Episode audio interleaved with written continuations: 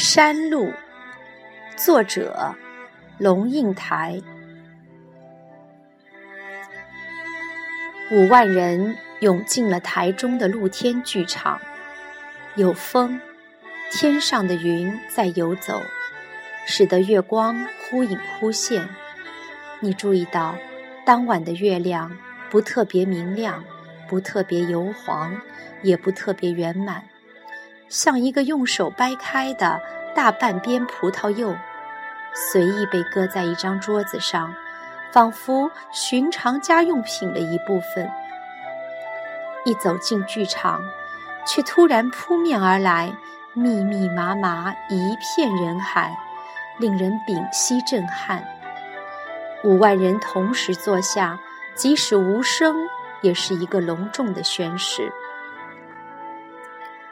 歌声像一条柔软的丝带，伸进黑洞里。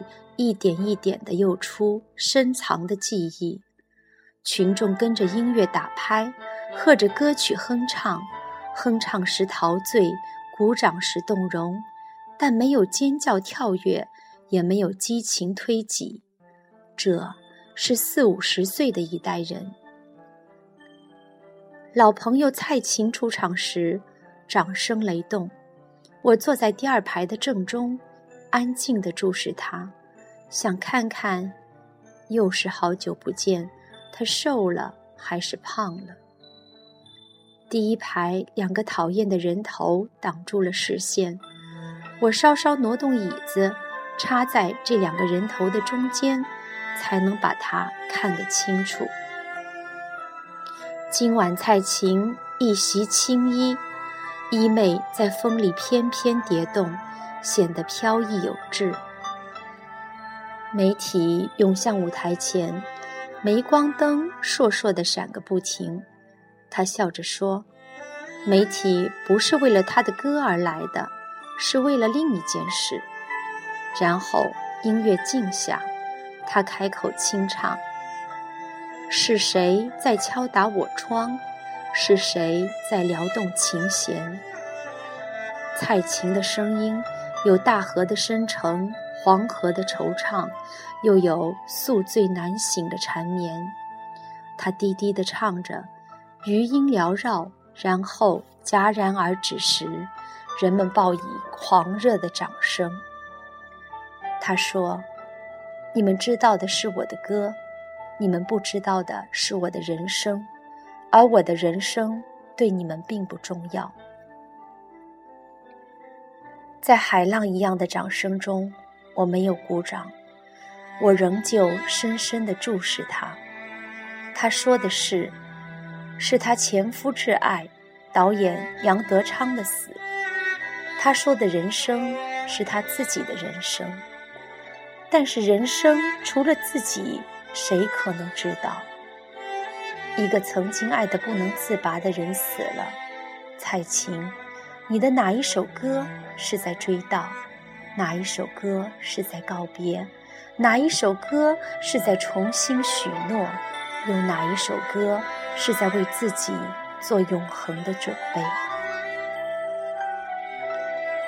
挡了我视线的两个人头，一个是胡志强的，一年前中风，他走路时有些微跛，使得他的背影看起来特别的憨厚。他的身边紧挨着自己大难不死的妻，少了一条手臂。胡志强拾起妻的一只纤弱的手，迎以自己一只粗壮的手，两人的手掌合起来鼓掌，是患难情深，更是岁月沧桑。另一个头是马英九的。能说他在跟五万个人一起欣赏民歌吗？还是说他的作者其实是奔波，他的热闹其实是孤独？他和他的政治对手们所开的车没有二档，更缺空档。我们这一代人错错落落地走在历史的山路上。前后拉得很长，同龄人推推挤挤走在一块儿，或相濡以沫，或怒目相视；年长一点的，默默地走在前头，或迟疑徘徊，或漠然而果决。前后虽隔数里，生气婉转相通。我们是同一条路上的同代人。蔡琴开始唱《恰似你的温柔》，歌声低回流畅，人们开始和声而唱。某年某月的某一天，就像一张破碎的脸，难以开口道再见，就让一切走远。